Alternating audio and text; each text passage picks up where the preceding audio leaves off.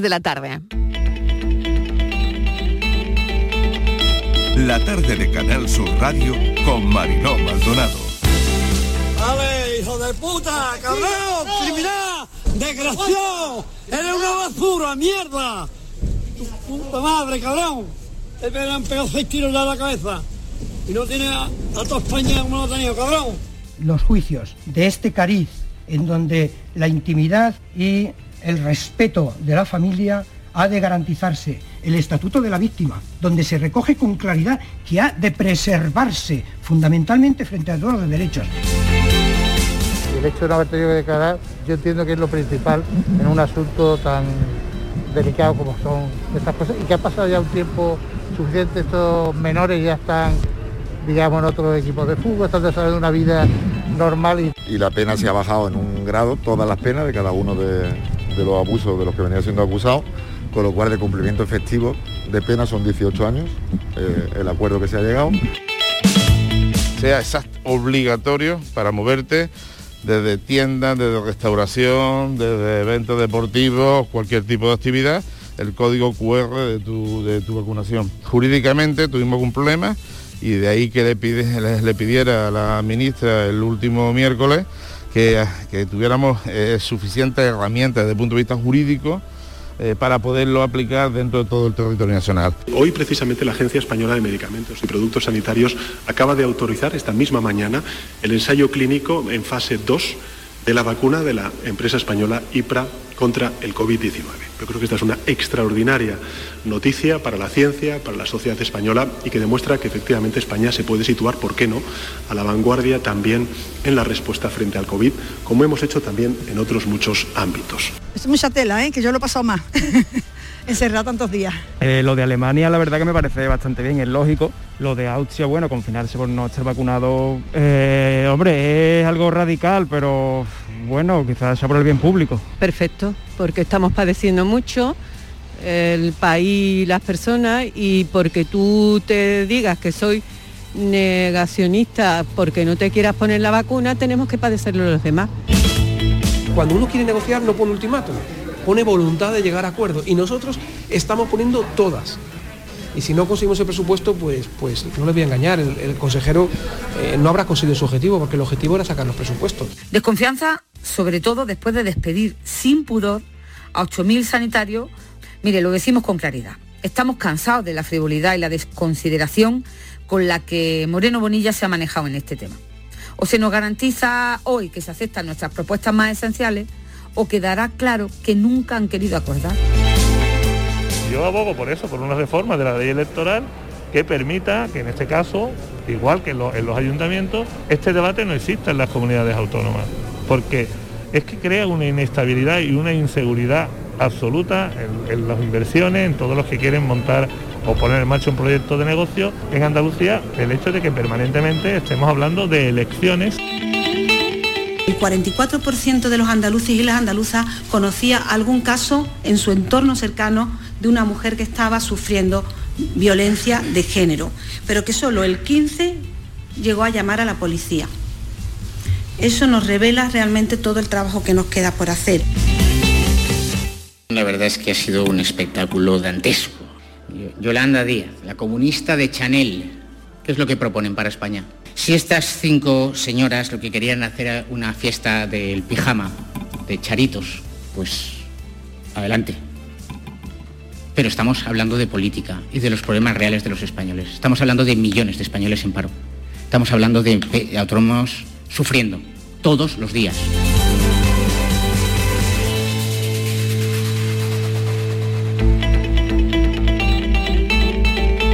La tarde de Canal Sur Radio con Mariló Maldonado.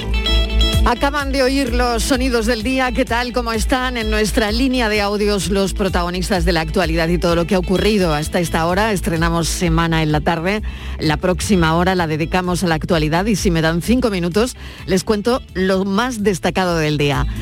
Seguimos sin perder de vista la incidencia. Ha crecido ocho décimas, pero ocho puntos más que la semana pasada.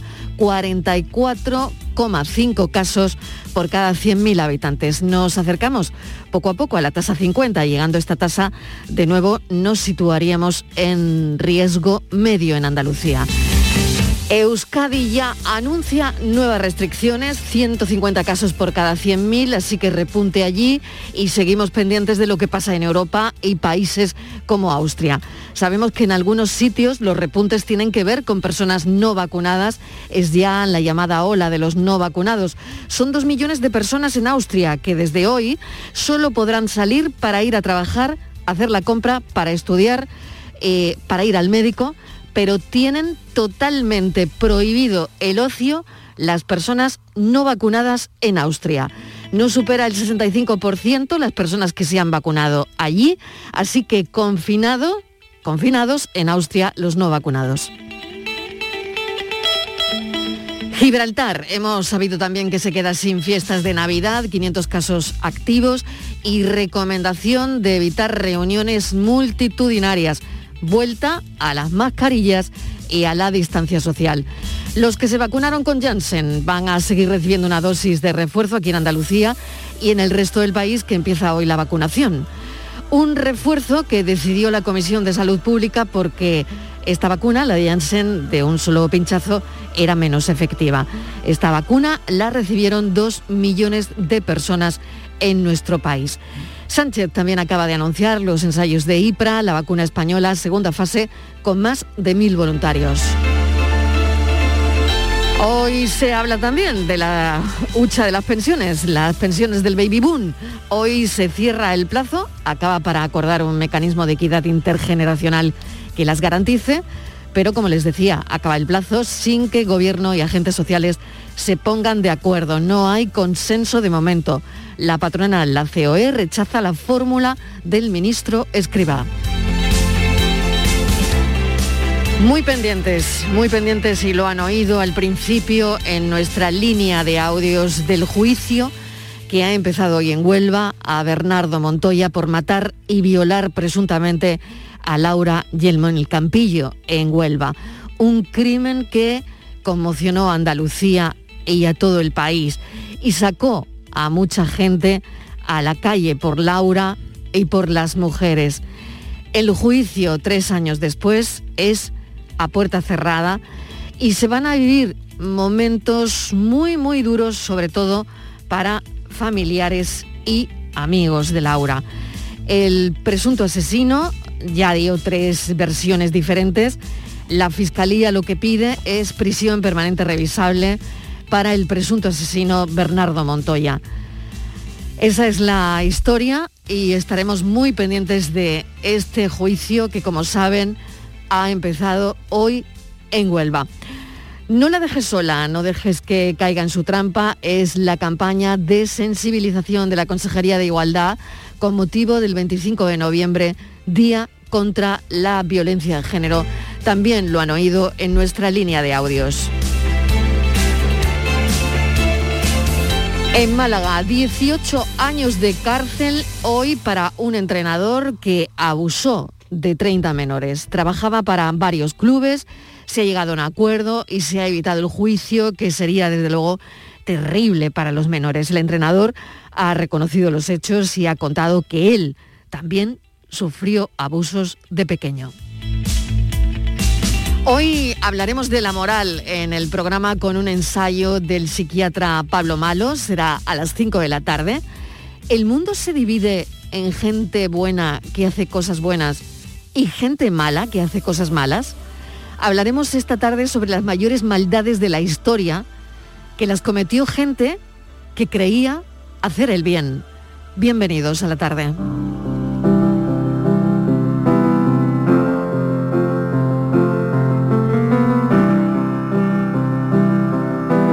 La tarde de Canal Sur Radio con Mariló Maldonado.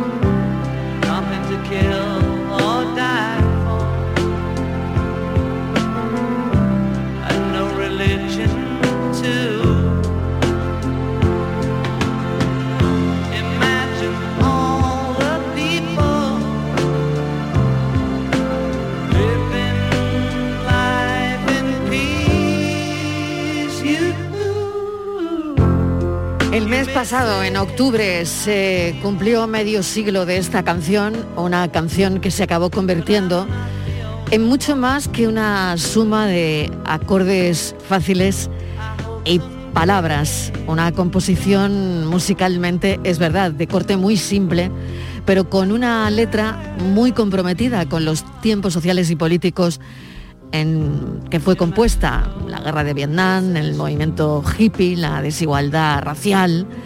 Bueno, hoy que es un lunes que viene fuerte, la verdad es que esta canción, en cualquier caso, es un respiro, así que es la canción de actualidad que hoy hemos decidido ponerles, este Imagine.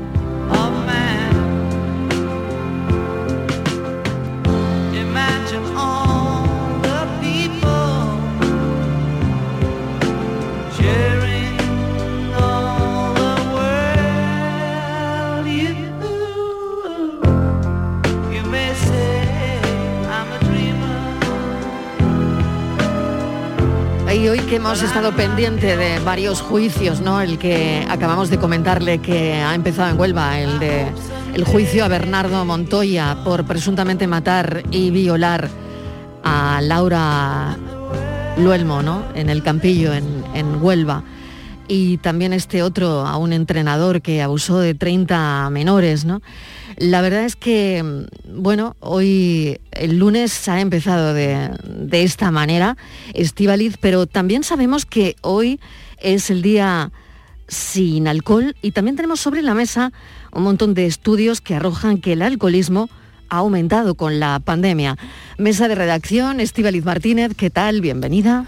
Hola Marilo, ¿qué tal? Buenas tardes. Pues sí, hoy es el día sin alcohol, el alcohol Marilo, que una droga eh, legal, una droga social y que tantas familias y vidas ha destruido.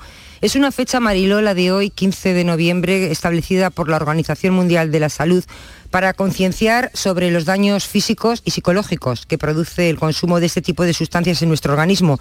Como te digo, es un tipo de droga legal, es un tipo de droga social que parece inofensiva, de la que muchas veces se desconocen pues, sus efectos y que en la actualidad, Mariló, fíjate que es la droga más consumida en España.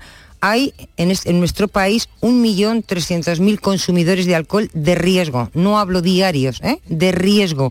Eh, un millón de ellos son hombres y 300.000 son mujeres. Este consumo, Marilo, es más común entre los más jóvenes, alcanza más de un 9% entre los jóvenes de 15 y 24 años. Si nos vamos ya a personas mayores con más de 55, este consumo se reduce a un 4%. España es el segundo país de Europa donde se consume alcohol con mayor frecuencia. Un 13% de los españoles bebe alcohol todos los días. Solamente nos supera Portugal. Estos son datos que hemos recogido del informe 2021 del Observatorio Español de las Drogas y las Adicciones del Ministerio de, de Sanidad. Y como te decía al principio, la adicción al alcohol destroza familias, destroza entornos laborales. Un alcohólico, Mariló, manipula, un alcohólico engaña, engaña a todo su entorno porque su único objetivo es consumir, es beber. Tenemos además un libro que viene muy al caso. eh, vamos a conectarlo directamente con algunas historias que hemos oído aquí en la tarde. El libro se llama El abogado adicto y es de Juan Manuel Sánchez, al que saludamos ya. Juan Manuel, bienvenido, gracias por atender nuestra llamada. Hola, muy buenas tardes. Encantado de estar con todos ustedes. Juan Manuel, conocemos la historia de un abogado adicto al alcohol que llevaba dos años y medio sin, sin beber y que se inicia en, en una época de, de caos, ¿no? Y, y va además ahogándose por el alcohol hasta que ingresa en una clínica para superar su adicción. Sí, efectivamente. Eh, se trata de, un libro que cuenta una historia real de un, de un abogado que al principio, pues claro, no, no sabe que tiene una, una, adicción. Porque tal y como estaba ya hablando en el programa, pues efectivamente no, no, no se sabe de, estas cosas, de, de estos problemas que sufren los, los alcohólicos.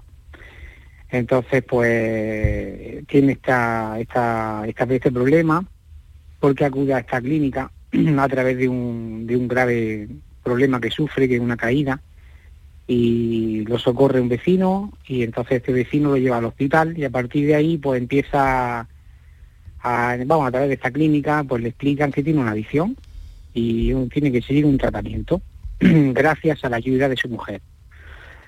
Y porque está solo y abandonado. Es que no tiene a nadie ya. Porque no tiene a nadie porque, porque queda absolutamente eh, solo por el alcohol. Absolutamente solo. Eh, es decir, él, eh, el personaje del libro, él, él, se queda solo, pero quiero que quede esto muy claro, porque abandona a todo el mundo por su problema con el alcohol.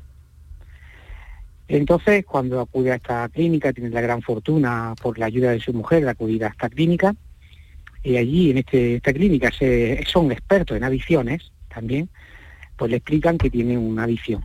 Y es la primera vez que escucha de verdad que tiene eh, esta adicción. Eh, cuando le dicen que tiene una adicción, pues tiene que seguir un tratamiento, empieza a escuchar nuevas, nuevos términos y le choca, le choca muchísimo todo esto a él. Le choca tanto que, que le hablan de tema de ambiente, que tiene que abandonar ir a, a los bares y esto pues muy muy muy chocante, muy en shock, se queda en estado de shock incluso al principio porque no no no comprende muchas cosas de las que ahí le están explicando. Juan Manuel, usted es abogado. Sí, sí, yo llevo en ejercicio profesional ya 22 años. ¿Se reconoce en algún momento en el personaje? ¿Tiene algo el personaje de Juan Manuel Sánchez Fernández? Pues el personaje de Juan Manuel Sánchez Fernández tiene algunas vivencias relacionadas con ese personaje de la obra, porque yo tengo antecedentes familiares, desgraciadamente, con, el alcohol. Un tío mío falleció como consecuencia del alcohol. Un, hermano mío falleció a consecuencia de- del alcohol de manera muy trágica y entonces tiene cierta, ciertas coincidencias con este asunto del alcohol. Mm. Es una prueba al final de, de superación la que vive este personaje. Mm, Es un proceso, imaginamos, muy difícil que usted ha visto en, en algunos familiares eh, de cerca, ¿no? Y hasta cuándo o hasta dónde sería la pregunta, hay que tocar fondo para, para salir a flote o para, o para darse cuenta de que uno está enfermo.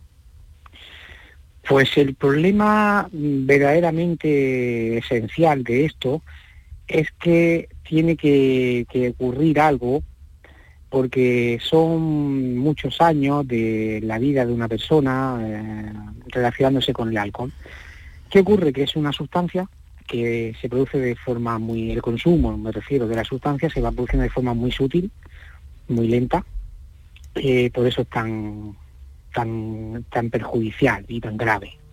Entonces, eh, bueno, alguna, claro, algunas personas, me refiero a algunas personas, el impacto que produce eh, lo que hablamos ya de la dependencia, ¿no? Entonces, eh, parte produciéndose de tal, de tal manera que, llega a producirle el, el perjuicio de esta forma. Entonces, cuando le llega a producir eh, un accidente, una caída pues grave que le produce pues algún trastorno físico, incluso psíquico, es cuando se produce la reacción y ya la aceptación. Y aquí quiero entrar eh, a explicarle el tema de la aceptación que es fundamental. Y yo me reconozco que tengo un problema. A partir de aquí tengo un problema y aún así diciendo tengo un problema, pues tampoco luego se sigue un tratamiento de forma continuada, porque que esa es otra cuestión. Hay que seguir un tratamiento de forma concienzuda, de forma prioritaria a otras cosas en la vida, que es la familia, que es el trabajo, que es el ocio, que son los amigos. Y esta es la única forma de verdad para una recuperación verdadera. ¿De acuerdo?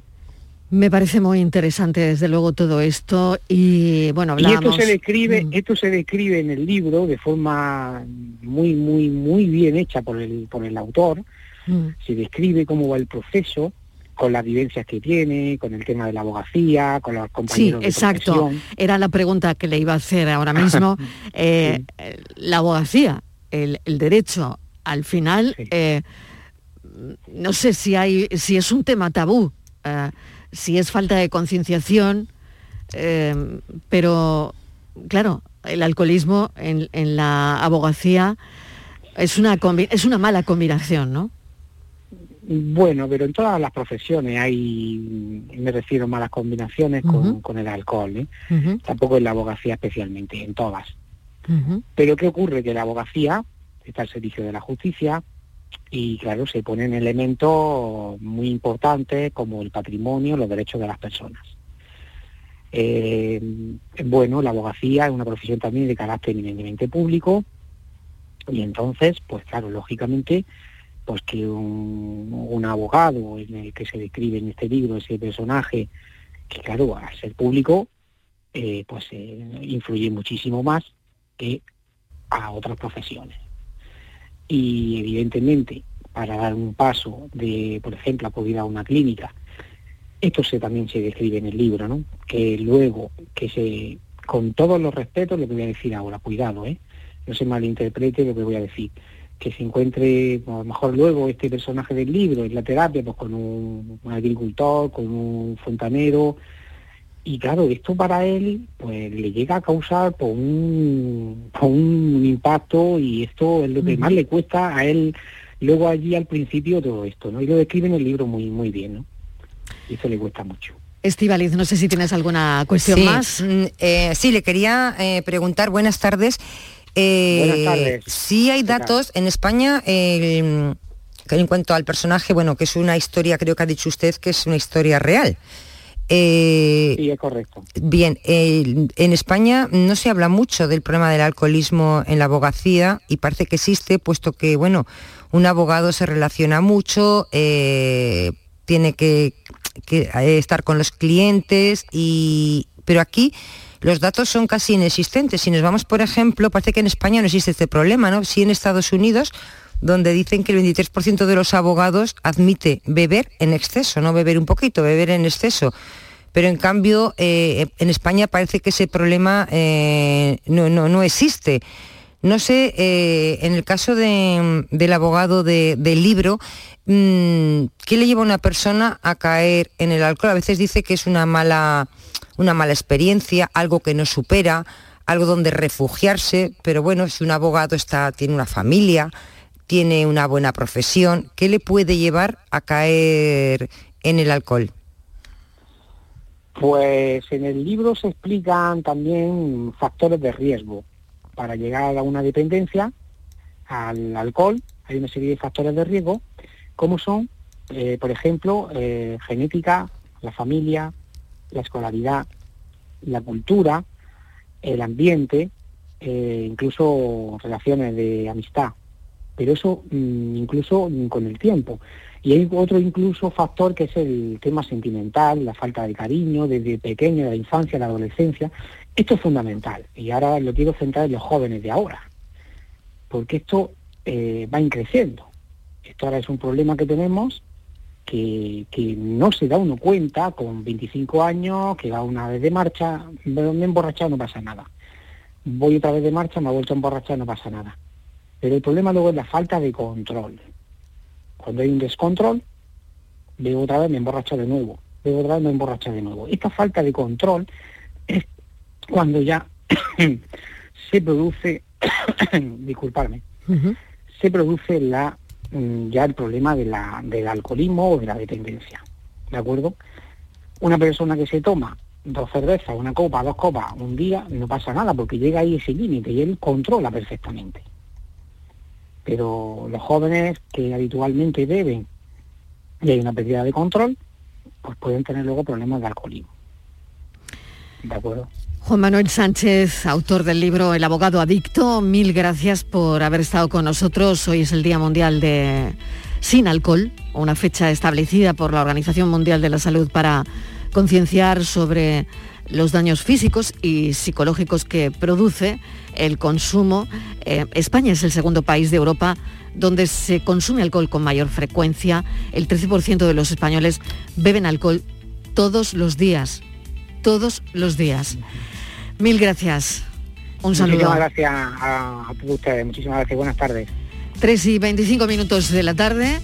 Vamos con otros asuntos. Seguimos sin perder de vista la incidencia. Ha crecido ocho décimas, pero ocho puntos más que la semana pasada. Es decir, aquí en Andalucía estamos con una incidencia ya de 44 puntos y medio por cada 100.000 habitantes. Eso quiere decir que nos vamos acercando a la tasa 50 y llegando a esta tasa nos situaríamos en riesgo medio.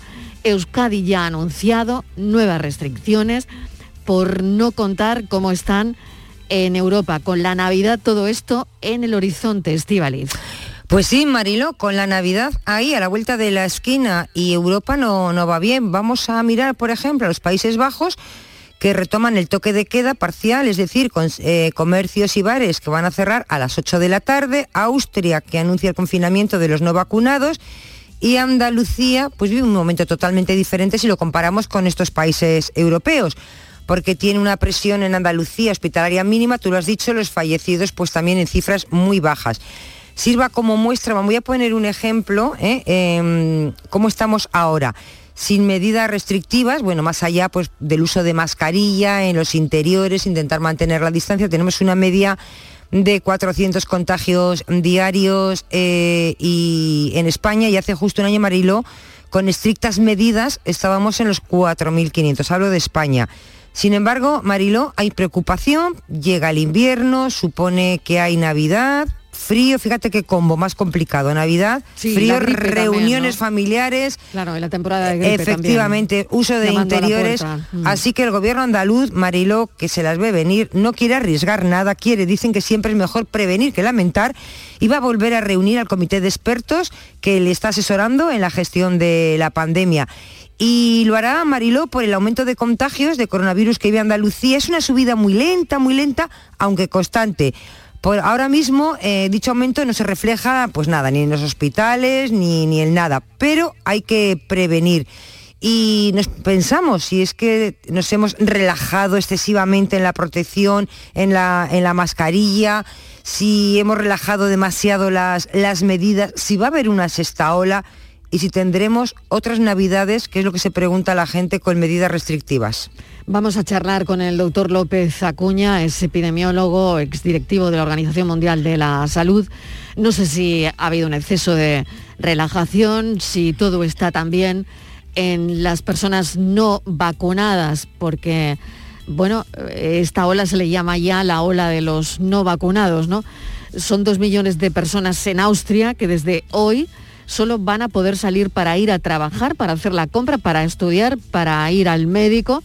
Pero estas personas no vacunadas en Austria tienen prohibido el ocio. ¿Qué le parece eso al doctor López Acuña? Bienvenido, doctor. ¿Qué tal? ¿Cómo está? ¿Qué tal? Muy buenas tardes. Eh, bueno, el tema de, de Austria hay que verlo en la perspectiva global y es, es el, el hecho de que hay un altísimo porcentaje de personas no vacunadas. 65%. El gobierno- Mm. El gobierno ha tenido que tomar medidas más drásticas para impulsar la vacunación. No hemos necesitado, por fortuna, en España ese tipo de medidas para impulsar la vacunación. España ha sido ejemplar en Europa al alcanzar casi el 90% de la población diana. Pero el, el movimiento antivacunas, el negacionismo, la reticencia de las personas a vacunarse en países como Austria y otros países europeos están dando parte del riesgo que está generando el repunte en el número de casos. Pero la vacunación no lo es todo. También tenemos que tomar en cuenta que aquellos países que se precipitaron para relajar medidas restrictivas, es el caso del Reino Unido, es el caso de lo que ha sido en buena parte de los países del este de Europa o los países bálticos, están teniendo repuntes considerables con incidencias que son 10 o más veces la incidencia que media que tenemos en España. Entonces, todo esto lo menciono porque mm, lo dijimos ya hace varias semanas. Era muy importante en España llegar a lo que llegamos del riesgo bajo, después se tornó en riesgo medio, pero tenemos que entender que riesgo bajo o riesgo medio no significa riesgo nulo o riesgo inexistente, eh, que tenemos que tener mucha cautela manteniendo el uso de medidas de protección como la mascarilla en interiores especialmente mal ventilados, como la mascarilla en exteriores cuando no podemos tener distancia física suficiente ni podemos evitar una aglomeración. Es decir, eh, el haber llegado a las cifras bajas de incidencia no significa ir por libre, tirar todo por la borda, de, eh, tir- tirar la, la mascarilla eh, por el puente, eh, sino que todo lo contrario, tenemos que intensificar el uso de medidas de protección, no debemos relajar el, uso de la mascarilla en el ámbito escolar, ni siquiera en los recreos, porque la clave de que podamos llegar a, a un periodo navideño que no, que no suponga tener que enfrentar tasas de incidencia como las que hoy enfrentan muchos países de Europa, es que mantengamos esa protección con la mascarilla, la distancia física, mantengamos la guardia en alto, haciendo diagnóstico precoz y aislando los brotes que hay, y rematemos la faena de vacunar a los cuatro y medio millones de españoles y españolas que aún no tienen la pauta completa. Hablo de la población diana, Claro. no hablo de los menores. Justo era esa la pregunta, ¿no? Nos acercamos a las Navidades eh, y, y, bueno, profesor, em, fíjese, ¿no? Eh, ahora con una situación que veremos si subimos a riesgo medio, eh, claro, con, con riesgo medio eh, y las Navidades en medio y eh, por otro lado la gripe llamando a la puerta. En fin, no quiero hablar de tormenta perfecta, pero de nuevo vo- volvemos a la casilla de, de salida. Claro. No sé. Mm. es que el escenario mm, muy muy probable es tener elementos para una tormenta perfecta, pero sabemos ya que podemos hacer mucho para evitarla y ahí es en donde está el, verdadero eje de la cuestión, el centro neurálgico de, nuestras decisiones individuales y colectivas, públicas y privadas. Tenemos que ser cautelosos, tenemos que ser precavidos, tenemos que usar la mascarilla, no, no, no quitárnosla como si fuese un acto de libertad, sino que es el acto de protección y de responsabilidad su uso. Tenemos que mantener las distancias físicas, tenemos que aislar positivos si hay brotes y sobre todo, hombre, tenemos que sensibilizar a esta población que aún no se vacuna para que complete su ciclo y para que se vacune de manera completa. Estíbaliz, no sé si tienes alguna Sí, cuestión mm, más para sí. el profesor López Acuña. Eh, Mm. profesor, buenas tardes. Eh, sí sabemos, porque así nos lo han dicho, que el porcentaje, un 80 y mucho, 90% de los ingresados en UCI, que la mayoría es, son personas que no se han vacunado, pero hace unas horas hemos conocido una noticia que a mí me hace pensar, que es que estoy pensando en los ingresados que están en planta, en la planta por COVID, en el Gregorio Marañón de, de Madrid, que la mayoría de ellos vuelven a ser personas mayores, ancianos, que están vacunados y están vacunados con las tres dosis. Me imagino que usted también lo ha escuchado. Bueno, primero tenemos que tomar en cuenta que la vacuna no es esterilizante, es decir, no impide el contagio, la infección, impide, o vamos a decir, protege en gran medida contra la severidad, la hospitalización y el ingreso en UCI y la muerte, pero no en forma absoluta. Reduce notablemente el riesgo. Lo que eh, sabemos es que la inmunidad decae con el tiempo, que es así en personas mayores, por eso se ha introducido la dosis de refuerzo en el caso de residencias geriátricas, en el caso de personas mayores de 70 años. No hay en estos momentos una razón para que justifique el llevarla a toda la población. Antes tenemos que vacunar a quienes no han completado la vacunación, que sigo insistiendo, son casi cuatro y medio millones de personas, sobre todo entre 20 y 40 años. Pero el hecho de que estemos viendo, como lo estamos viendo estos casos también en personas mayores, nos, des- nos deben hacer reflexionar sobre la importancia, por un lado, de completar la vacunación en quienes eh, están vulnerables y tienen riesgo de infectarse, y por otro, de tomar las medidas de, de protección para impedir los contagios. Es decir, esto no se ha acabado. Eh, eh, si teníamos la falsa ilusión de que la pandemia había terminado, como alimentamos en algún momento el espejismo de que había la posibilidad de una inmunidad de grupo cuando en el fondo esta enfermedad no lo permite, pues nos deben hacer reflexionar sobre la necesidad de mantener la guardia en alto. Pues doctor López Acuña, volveremos a hablar, estamos en permanente contacto, veremos cómo evoluciona todo y nada, estamos pendientes de, de la incidencia porque está claro que esto no ha acabado, que en algunos sitios, bueno, lo vemos también en, en Gibraltar, ¿no? Donde eh, prácticamente, bueno, lo, tenemos al lado y, y con esa relajación de Reino Unido que usted no, nos comentaba, pues ahora mismo se queda sin fiestas de Navidad porque hay 500 casos activos y, y de nuevo vuelta a las mascarillas y la distancia social, ¿no? O sea que, que realmente, bueno, pues se precipitaron, ¿no? Porque mm, es un hecho, ¿no? Constatable que han vuelto, que tienen que volver a las mascarillas, ¿no? Por lo tanto, bueno, seguiremos muy, muy pendientes. Muchísimas gracias por habernos eh, comentado de nuevo, pues cómo, cómo vamos. Gracias, un saludo. Encantado de saludaros. Adiós.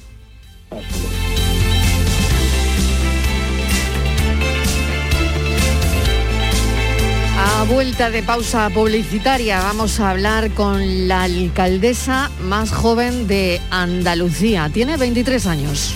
La tarde de Canal Sur Radio con Mariló Maldonado. También en nuestra app y en canalsur.es.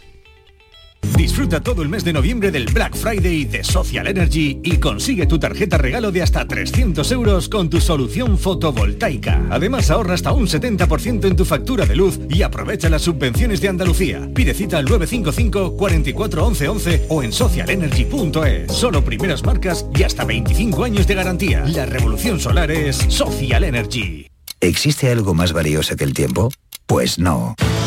Por eso, esta Black Week Hyundai te lo regala. Porque si compras un Hyundai te ahorras muchos meses de espera para tener tu coche.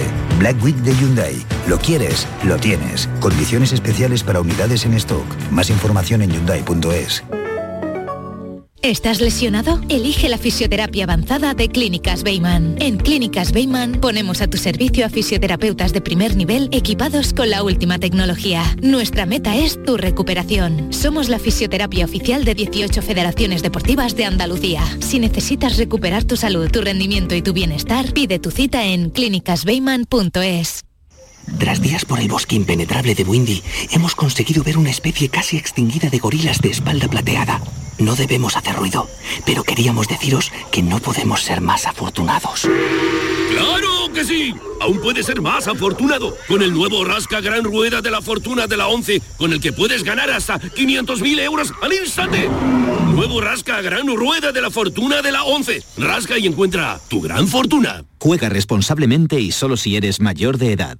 Todo el deporte de Andalucía lo tienes en El Pelotazo de Canal Sur Radio. La información de nuestros equipos, las voces de los deportistas y los protagonistas de la noticia. Tu cita deportiva de las noches está en El Pelotazo, de lunes a jueves a las 11 de la noche, con Antonio Caamaño. Quédate en Canal Sur Radio, la radio de Andalucía.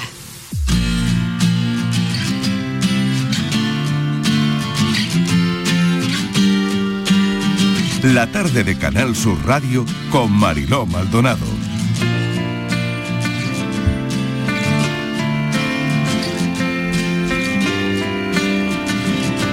Jaén tiene la alcaldesa más joven de Andalucía, Chilluevar. El municipio tiene 23 años y eh, asumió la alcaldía el jueves. Vamos a hablar con ella, ¿no, Estivaliz? Porque es la más joven, 23 años. Sí, Marilo, es la joven más joven de Andalucía. Y verás que hay municipios, ¿eh? pero la gente dice, ¿cómo? Porque es que es alcaldesa desde el jueves pasado. Porque hay municipios, Marilo, que han ido cambiando de alcalde en lo que va de mandato. En el 2019 elegimos a los alcaldes actuales por cuatro años, llevan dos años de mandato y algunos pues han tenido que, han cesado, han dimitido de sus cargos porque han ocupado cargos de otra responsabilidad, como es el caso que hablabas tú de este municipio de Chillueva, de, Jaén. Tiene unos 1.500 habitantes.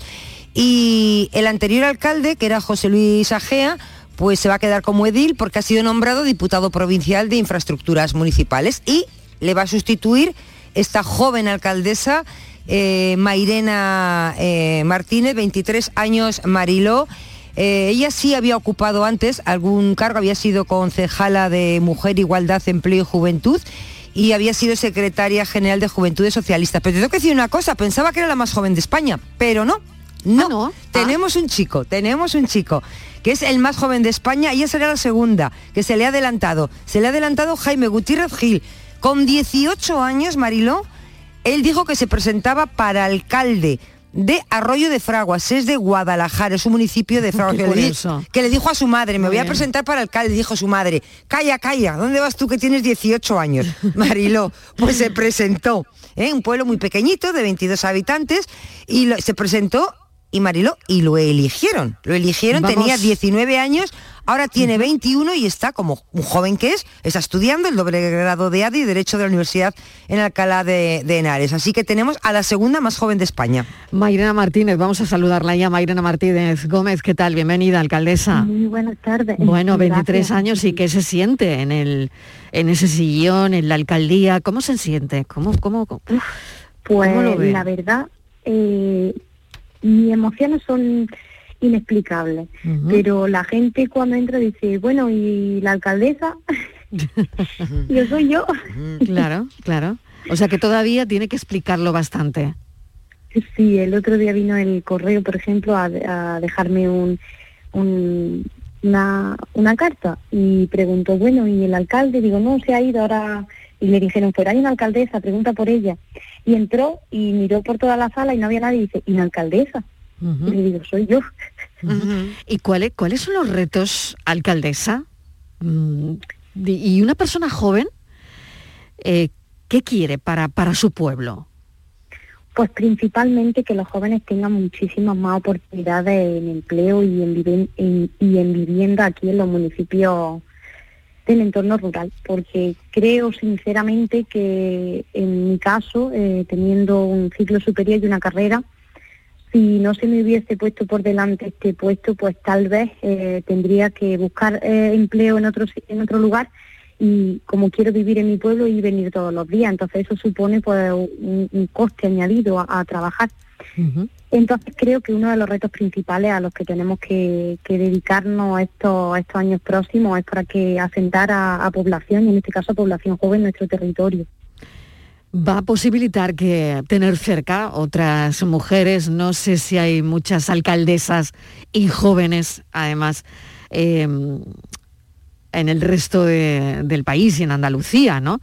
Pero me imagino que habrá sororidad, ¿no? Sí, por supuesto, por supuesto. He de decir que en la comarca ninguna mujer tampoco, son todo hombres. En la Entonces, comarca tampoco hay, no la oía bien, alcaldesa, en la comarca solo hay una mujer. Sí, en la comarca solo hay una mujer y soy yo. Eh, Cazorla, Peal de Becerro, Santo Tomé, todo. Está, el cargo lo lleva un hombre. Pues Mairena Martínez, queríamos darle la enhorabuena, 23 años, creíamos que era la más joven de este país, pero ya nos ha contado Estivaliz que hay un alcalde con 18 años, pero es la segunda más joven. Mairena Martínez Gómez, muchísimas gracias, es la nueva alcaldesa de Chilluevar en Jaén. Un saludo. Gracias a vosotras, buena tarde. Vamos con la foto del día, Virginia Montero, ¿qué tal? Hola, buenas. La imagen de hoy es de Manuel Olmedo. Es la tercera generación de fotoperiodistas en su familia. Lleva más de 100 años contando con imágenes en la actualidad.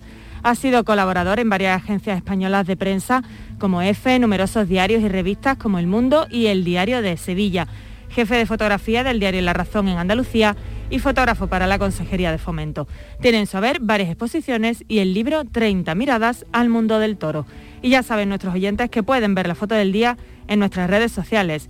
En Facebook, La Tarde con Mariló Maldonado y en Twitter, arroba La Tarde Mariló. Hoy la mayoría de los periódicos abren sus portadas con la selección española de fútbol y para mí la foto del día es la de mi compañero Raúl Caro para la agencia EFE, con la imagen de los jugadores celebrando el gol de Morata tras marcar ante Suecia en el minuto 86 de partido, para pasar como primera de grupo para el Mundial de Qatar 2022. Bueno, pues es el fútbol, ¿no? No podía ser otra la foto del día. Nuestros fotoperiodistas que eligen, como saben, la foto en la actualidad. La tarde de Canal Sur Radio con Mariló Maldonado. También en nuestra app y en canalsur.es. Canal Sur Sevilla. Nicolás Gil Blanco les ofrece desde sus fincas el auténtico jamón ibérico de bellota y cebo con la máxima calidad. sacrificados en nuestro matadero y curado en nuestra fábrica de Constantina. Disponemos de carnes frescas de cerdo ibérico. Vendemos a fabricantes, mayoristas y consumidor final en el exterior de Mercasevilla, fábrica de Constantina y matadero de Mérida. Nicolás Gil Blanco. Vuelve al patio de la Diputación la muestra de la provincia. 10 ferias empresariales desde el 16 de octubre al 19 de diciembre. Cerveza artesanal, vinos y licores, joven empresa, mujeres empresarias, nuevas tecnologías, productos y sabores de la provincia. Te esperamos. Conoce tu provincia. Más información en la web prodetour.es. Diputación de Sevilla. OCU, la mayor organización de consumidores y usuarios de España, llega a Sevilla. Inauguramos oficina para conocer más de cerca los problemas de consumo a los que te enfrentas diariamente, informarte y ayudarte a resolverlos. Ven a visitarnos en calle María Auxiliadora 12 o llámanos al 955-250-361. OCU, la fuerza de tus decisiones. Airesur Today. Este noviembre en Airesur estamos de estreno. Esta semana, nada más y nada menos que Zara estrena tienda de último diseño. Preguntemos a esta chica. Me encanta, es increíble. Si ya me gustaba venir a Zara Airesur, ahora es que no quiero salir de aquí. En Airesur nos gusta estrenar. ¿Y a ti? Centro Comercial Airesur. Vive un gran momento cada día. Sevilla sabe a quesos andaluces. Ven al mercado de quesos el 20 y 21 de noviembre en Plaza de la Encarnación. Compra, degusta y disfruta de sus actividades. Infórmate en quesandaluz.es. Organiza Asociación Quesandaluz Cabra Andalucía y Ayuntamiento de Sevilla. Cofinancia Fondo Europeo Agrícola de Desarrollo Rural. Europa invierte las zonas rurales. Unión Europea y Junta de Andalucía.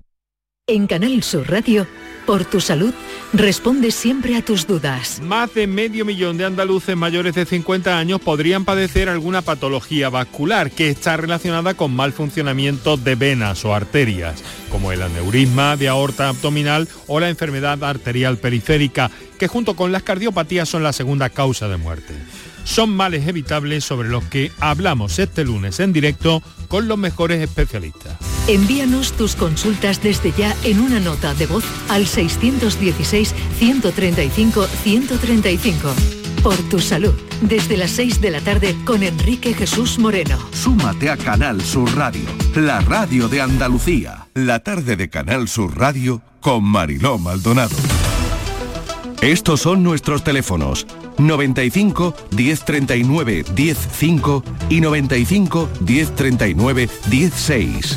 Y nuestro abogado experto en Derecho de Familia y Herencias ya está con nosotros. Es lunes y acude la cita José María del Río. José María, ¿qué tal? Bienvenido. Bien hallada, Mariló. Bueno, decía herencias porque también hablamos mucho en este espacio sobre herencias, pero hoy lo que abordamos es pensión de alimentos, aunque si los oyentes tienen alguna pregunta de herencias, pues también la pueden hacer, qué duda cabe. Pero bueno, pensión de alimentos, ropa, gastos extraordinarios de los hijos. ¿Cómo se calcula todo eso? ¿Qué causas extinguen esa obligación, Virginia? Que sería muy importante como tema de hoy, hablando de claro, de pensión de alimentos de, Pues así en las es. separaciones. Así es, Marilo, porque se divorcios. trata, se trata de uno de los principales temas de discusión en un proceso de separación junto con la custodia de los menores. Hay que distinguir en primer lugar los gastos ordinarios como alimentación, ropa, el pago de alguna matrícula escolar, el transporte escolar de los que son gastos extraordinarios, que suelen ser sobrevenidos. En este saco incluiríamos los gastos, por ejemplo, los bucodentales, ¿no? Lo más habitual, oye, que al niño hay que ponerle el aparato, la ortodoncia, los ópticos porque necesiten gafas o clases de apoyo por bajo rendimiento escolar. José María, aún así hay muchas dudas al respecto, así que eh, empezamos por el principio. ¿Cuáles son esos gastos ordinarios y extraordinarios y cómo se calculan esos pagos? Pues mira, vamos a ver una cosa, Virginia. ¿Cuáles son los gastos ordinarios? Pues los de todos los días. ¿Cuáles son los gastos extraordinarios? Los que no son de todos los días. ¿Cuáles son los ordinarios? Pues la ley dice todo lo indispensable para el sustento, habitación, vestido, instrucción y asistencia médica.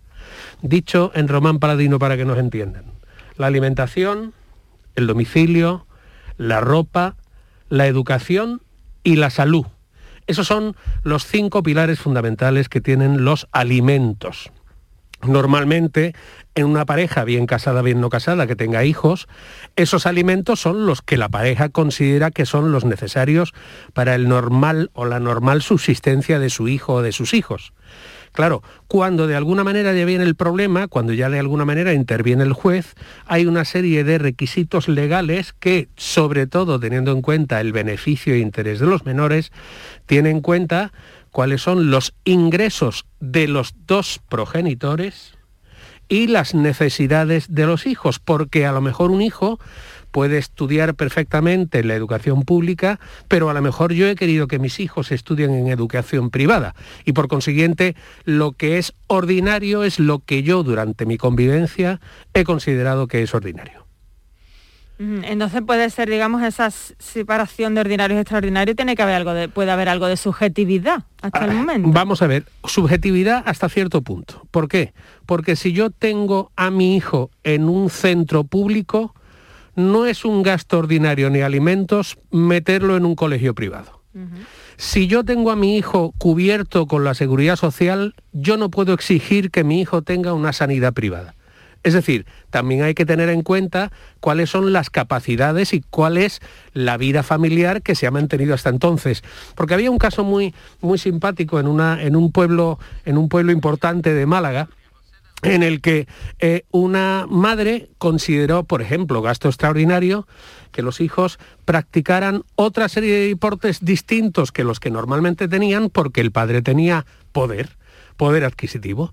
Entonces, claro, llegó esto al juez y el juez dijo, mire usted, yo puedo entender que el inglés, yo puedo entender que el fútbol, yo puedo entender que la piscina sea extraordinario, pero a lo mejor el pádel, a lo mejor el taekwondo y a lo mejor el idioma en chino aun siendo gastos extraordinarios, no conforman las necesidades familiares y por consiguiente eso los vamos a dejar de ¿Y si ya los practicaban antes de la separación? Hay una sentencia, hay una sentencia buenísima de doña Encarnación Rocatrías, que ha sido también presidenta del tribunal y lo es presidenta del Tribunal Constitucional hasta el jueves, que decía todo lo gasto extraordinario que haya sido asumido constante la convivencia con el acuerdo de ambos progenitores es ordinario. Es ordinario. O sea que si lo hacían antes, si lo hacían antes es, ordinario. Claro, porque no, quieren perjudicar la vida al menor y de repente eh, cortar todas esas actividades porque se han separado los padres, ¿no?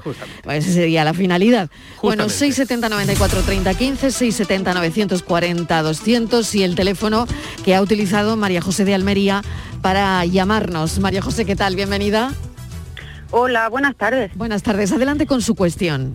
Mira, eh, yo quería preguntar, eh, yo estoy viviendo en una vivienda que es propiedad de un familiar de mi tío y hace tiempo que nos ha comentado que como llevamos muchísimos años viviendo ahí, eh, él nos la quiere donar a mi hijo y a mí. Entonces quería preguntar si eso sería posible, que él, a pesar de que tiene su familia por su lado y nosotros hemos sido los que nos hemos hecho cargo de la casa desde un principio, si se podría hacer ese acto, porque él nos la donaría a nosotros eh, a mi hijo en propiedad y a mí en usufructo. Y quería preguntar también si el usufructo hay que declararlo o se degrava, o, sea, hay que notificarlo cuando uno hace la declaración de la renta.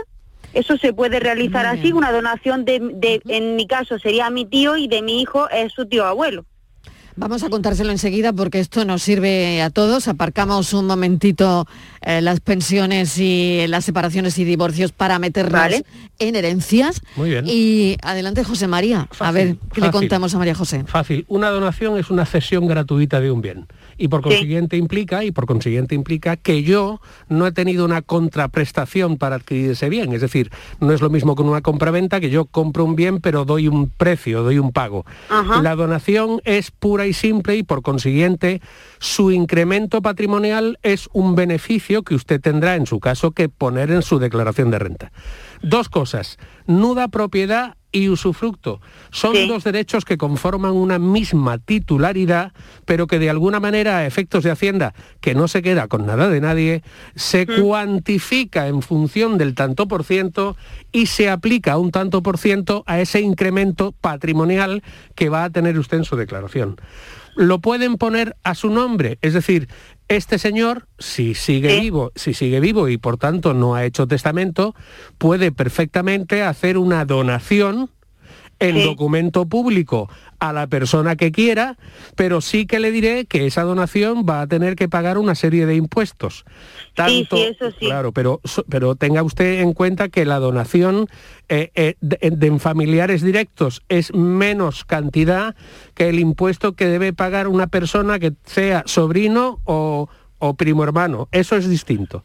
Entonces, Porque en, e- en este caso sería mi tío que me dona a mí el usufructo Claro. y, y mi tío que le donaría a mi hijo la propiedad de la casa. Yo eso, eh, eso, eso lo tendría usted que ver de- mm, antes con el notario, porque en realidad el, el bien se dona, la donación es sobre un bien puro y duro. Posteriormente se tendrían que hacer esas dos distinciones entre lo que es usufructo y lo que es nuda propiedad. Y, y en este caso, ¿una donación se puede realizar a un menor de edad o eso no se puede realizar? O sea- O sea, ¿un menor de edad podría recibir una, una donación en este caso? Normalmente, normalmente los menores de edad, al no tener capacidad, no pueden ser objeto ni sujetos de derechos reales ni de derechos de obligaciones. Podría hacerse, podría hacerse esa nuda propiedad teniendo en cuenta que usted es la usufructuaria y por consiguiente al fallecimiento de la persona que es usufructuaria, la nuda propiedad sería para el mismo para su hijo en este caso y por consiguiente esa nuda propiedad, esa plena eh, plenitud de titularidad de la vivienda se adquiriría dentro de bastantes años. Por consiguiente, al ser su hijo mayor de edad ya tendría capacidad. Muy bien, bueno, pues le ha quedado claro, María José. Sí, en principio si alguna duda ya me ha resuelto de lo que tenía para y seguiré preguntando para ver cómo lo podemos hacer correctamente, que luego no nos peguen ningún sablazo en Hacienda. Bueno, eso es importante. Muchísimas gracias. Gracias Un a vosotros. saludo, María José. María José de- Igualmente. de, Almería. La verdad es que son cuestiones que nos sirven, nos sirven a, a- a todos, José María. Bueno, vamos a volver, si te parece, donde estábamos, retomamos en el asunto em, de las pensiones. Mm, Eso y es, de me parecía muy interesante lo que dejamos al final. Claro, si los hijos han estado yendo a clases particulares, De deportes, de, por de ejemplo. equitación, que no sé a cuánto saldrá la hora, pero, pero suena, Sí, pero suena caro. Suena, caro. pero fijaros una cosa que es mucho más fácil que la equitación. Por ejemplo. Es la sanidad privada. Sí, sí, Yo he sí, querido sí, tener a mi hijo en sanidad privada y por consiguiente no se va a considerar gasto extraordinario, sino si los padres entendieron que ese gasto formaba parte del gasto familiar, sigue siendo. Cosa importante, gastos extraordinarios. Gastos extraordinarios los que no son ordinarios. Claro, pero eso de alguna manera puede generar muchos problemas. Hay una serie de gastos extraordinarios que son necesarios y hay otros que no lo son. Gastos extraordinarios necesarios, los has dicho tú, Virginia. Los derivados de la salud, los derivados de tratamientos oculares, eh, dentales, bucodentales, cualquier tipo de problema que no esté cubierto por la seguridad social. Otros gastos ordinarios necesarios pueden ser perfectamente las clases particulares, los viajes de fin de curso, los viajes escolares o culturales que se haga a lo largo del curso escolar. Ahora bien, para gastar, para hacer ese gasto extraordinario hay que hacer una cosa que es muy clara y es cuando yo tengo que llevar al niño a un dentista, se tiene que solicitar también el consentimiento y la aceptación por parte del otro progenitor. ¿Por qué? Para darle la oportunidad o la posibilidad de buscar otro presupuesto de otro profesional que teniendo el mismo objeto y cuidando las mismas condiciones pueda resultar más beneficioso. Si se hace así, ese gasto será considerado extraordinario y se deberá abonar al 50%. Todo esto es un mundo y seguiremos la semana que viene porque aquí no nos queda nada, un minuto apenas, nos queda un minuto y medio, pero muy interesante la verdad. Eh, Virginia, no sé si tienes en ese minuto y medio alguna cuestión Sí, más. simplemente por terminar de cerrar un poco el círculo, ¿cuántos años habría que mantener esa, esa situación? Pues normalmente, normalmente se suele estar diciendo que cuando el, cuando el hijo tenga posibilidad de acceso a un empleo. Ese término que es tan vago se está sobreentendiendo por parte de los tribunales entre dos o tres años después de haber finalizado su formación. José María del Río, mil gracias como siempre A por vosotras. esa actitud pedagógica que, que siempre ensalzamos de nuestro colaborador porque la verdad es que lo explica todo muy bien. Muchísimas gracias y un saludo. A un beso hasta tardes. ahora. Adiós. Virginia, hasta ahora, hasta, Hasta dentro de un momentito. Yo voy poniendo, decía que voy poniendo la, la cafetera, escuchamos las noticias, voy poniendo la cafetera porque enseguida llega nuestro café de las cuatro.